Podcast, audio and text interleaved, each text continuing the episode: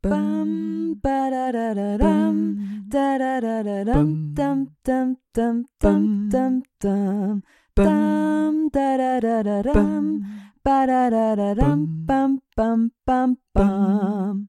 Achtung! Dieses Märchen kann Spuren von Gewalt, Religion, Magie und veralteter Pädagogik enthalten. Ich lese aus der vierten Ausgabe von Grimms Märchen aus dem Jahre 1937. Der gute Handel. Ein Bauer, der hatte seine Kuh auf den Markt getrieben und für sieben Taler verkauft. Auf dem Heimweg musste er an einem Teich vorbei, und da hörte er schon von weitem, wie die Frösche riefen Ack, Ack, Ack, Ack. Ja, sprach er für sich, die schreien auch ins Haberfeld hinein. Sieben sind's, die ich gelöst habe, keine acht.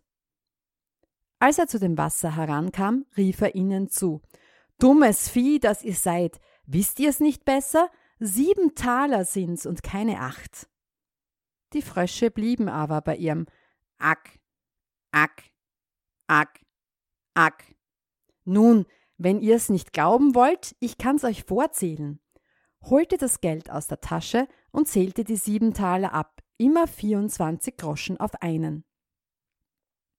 Die Frösche kehrten sich aber nicht an seine Rechnung und riefen abermals Ack, Ack, Ack, Ack. Ei, rief der Bauer ganz bös, wollt ihr's besser wissen als ich, so zählt selber. Und warf ihnen das Geld miteinander ins Wasser hinein. Er blieb stehen und wollte warten, bis sie fertig wären und ihn das Seinige wiederbrächten. Aber die Frösche beharrten auf ihrem Sinn, schrien immerfort Ack, Ack, Ack, Ack und warfen auch das Geld nicht wieder heraus. Er wartete noch eine gute Weile, bis der Abend anbrach und er nach Haus musste. Da schimpfte er die Frösche aus und rief Ihr Wasserpatscher, ihr Dickköpfe, ihr Klotzaugen, ein groß Maul habt ihr und könnt schreien, dass einem die Ohren wehtun, aber sieben Taler könnt ihr nicht zählen.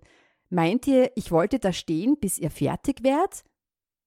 Damit ging er fort, aber die Frösche riefen noch Ack, Ack, Ack, Ack hinter ihm her, dass er ganz verdrießlich heimkam.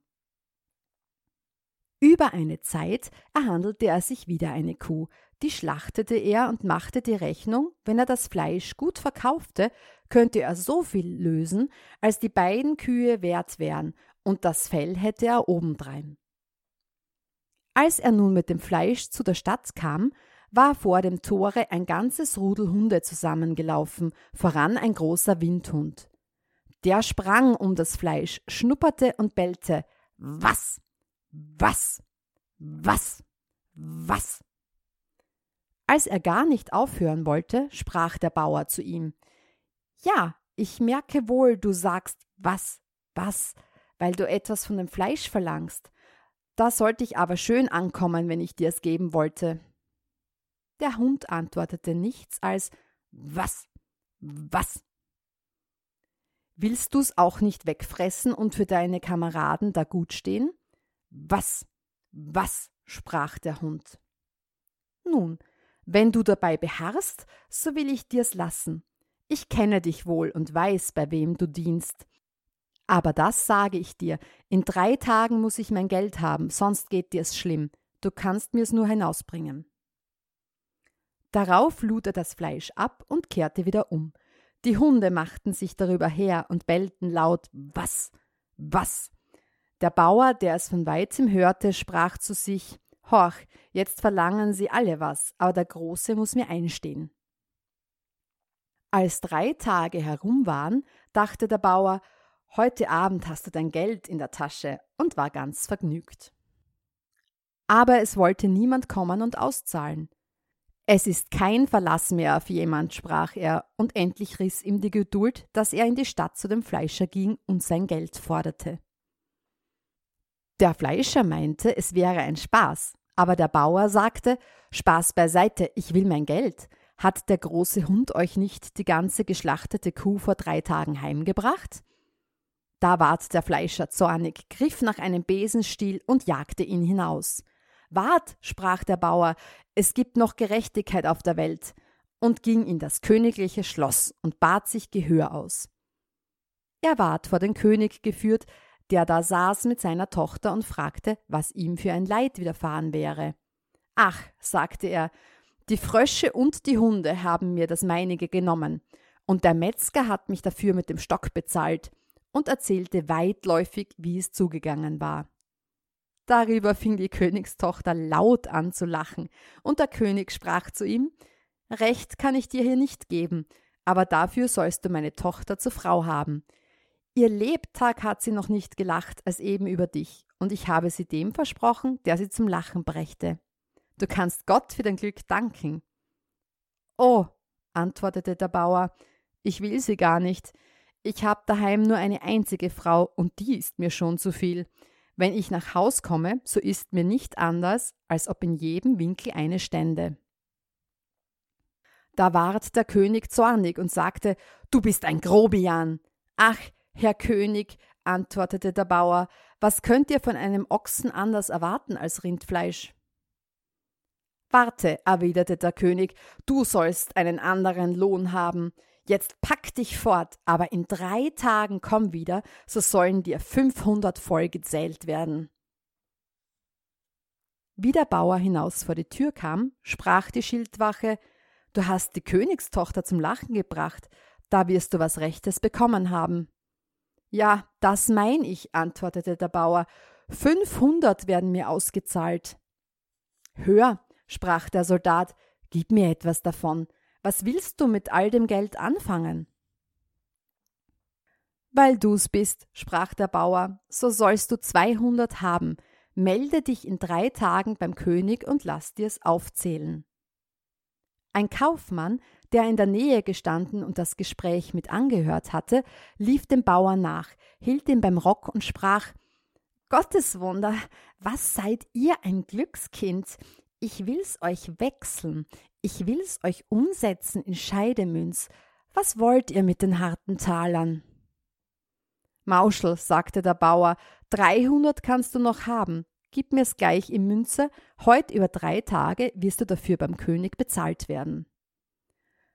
Der Kaufmann freute sich über das Profitchen und brachte die Summe in schlechten Groschen, wo drei so viel wert sind als zwei gute. Nach Verlauf der drei Tage ging der Bauer, dem Befehl des Königs gemäß, vor den König. Zieht in den Rock aus, sprach dieser, er soll seine fünfhundert haben. Ach, sagte der Bauer, sie gehören nicht mehr mein. Zweihundert habe ich an die Schildwache verschenkt und dreihundert hat mir der Kaufmann eingewechselt. Von Rechts wegen gebührt mir gar nichts. Indem kam der Soldat und der Kaufmann herein, verlangten das ihrige, das sie dem Bauer abgewonnen hätten, und erhielten die Schläge richtig zugemessen. Der Soldat ertrug's geduldig und wusste schon, wie's schmeckte. Der Kaufmann aber tat jämmerlich, Au weh, geschrien, sind das die harten Taler? Der König musste über den Bauer lachen, und da aller Zorn verschwunden war, sprach er, weil du deinen Lohn schon verloren hast, bevor er dir zuteil ward, so will ich dir einen Ersatz geben. Geh in meine Schatzkammer und hol dir Geld, so viel du willst. Der Bauer ließ sich das nicht zweimal sagen und füllte in seine weiten Taschen, was nur hinein wollte. Danach ging er ins Wirtshaus und überzählte sein Geld. Der Kaufmann war ihm nachgeschlichen und hörte, wie er mit sich allein brummte. Nun hat mich der Spitzbube vom König doch hinters Licht geführt. Hätte er mir nicht selbst das Geld geben können, so wüsste ich, was ich hätte. Wie kann ich nun wissen, ob das richtig ist, was ich so auf gut Glück eingesteckt habe? Gott bewahre, sprach der Kaufmann für sich, der spricht despektierlich von unserem Herrn, ich lauf und geb's an, da krieg ich eine Belohnung und er wird obendrein noch bestraft.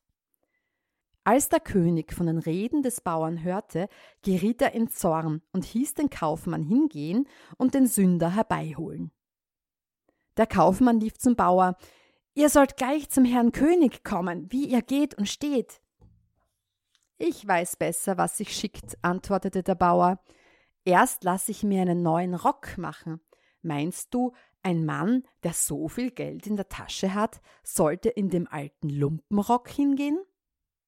Der Kaufmann, als er sah, dass der Bauer ohne einen anderen Rock nicht wegzubringen war, und weil er fürchtete, wenn der Zorn des Königs verraucht wäre, so käme er um seine Belohnung und der Bauer um seine Strafe, so sprach er hm, Ich will euch für die kurze Zeit einen schönen Rock leihen, aus bloßer Freundschaft. Was tut der Mensch nicht alles aus Liebe? Der Bauer ließ sich das gefallen, zog den Rock vom Kaufmann an und ging mit ihm fort. Der König hielt dem Bauer die bösen Reden vor, die der Kaufmann hinterbracht hatte. Ach, sprach der Bauer, was ein Kaufmann sagt, ist immer gelogen, dem geht kein wahres Wort aus dem Munde. Der Kerl da ist im Stand und behauptet, ich hätte keinen Rock an. Was soll mir das? schrie der Kaufmann. Ist der Rock nicht mein? Habe ich ihn euch nicht aus bloßer Freundschaft geborgt, damit ihr vor den Herrn König treten konntet? Wie der König das hörte, sprach er Einen hat der Kaufmann gewiss betrogen, mich oder den Bauer, und ließ ihm noch etwas in harten Talern nachzahlen. Der Bauer aber ging in dem guten Rock und mit dem guten Geld in der Tasche heim und sprach Diesmal hab ich's getroffen. Bam, ba da da da dam, da da da da dam, dam, dam, dam, dam, dam, dam. Dam, da da da da dam, ba da da da dam, bam, bam, bam, bam.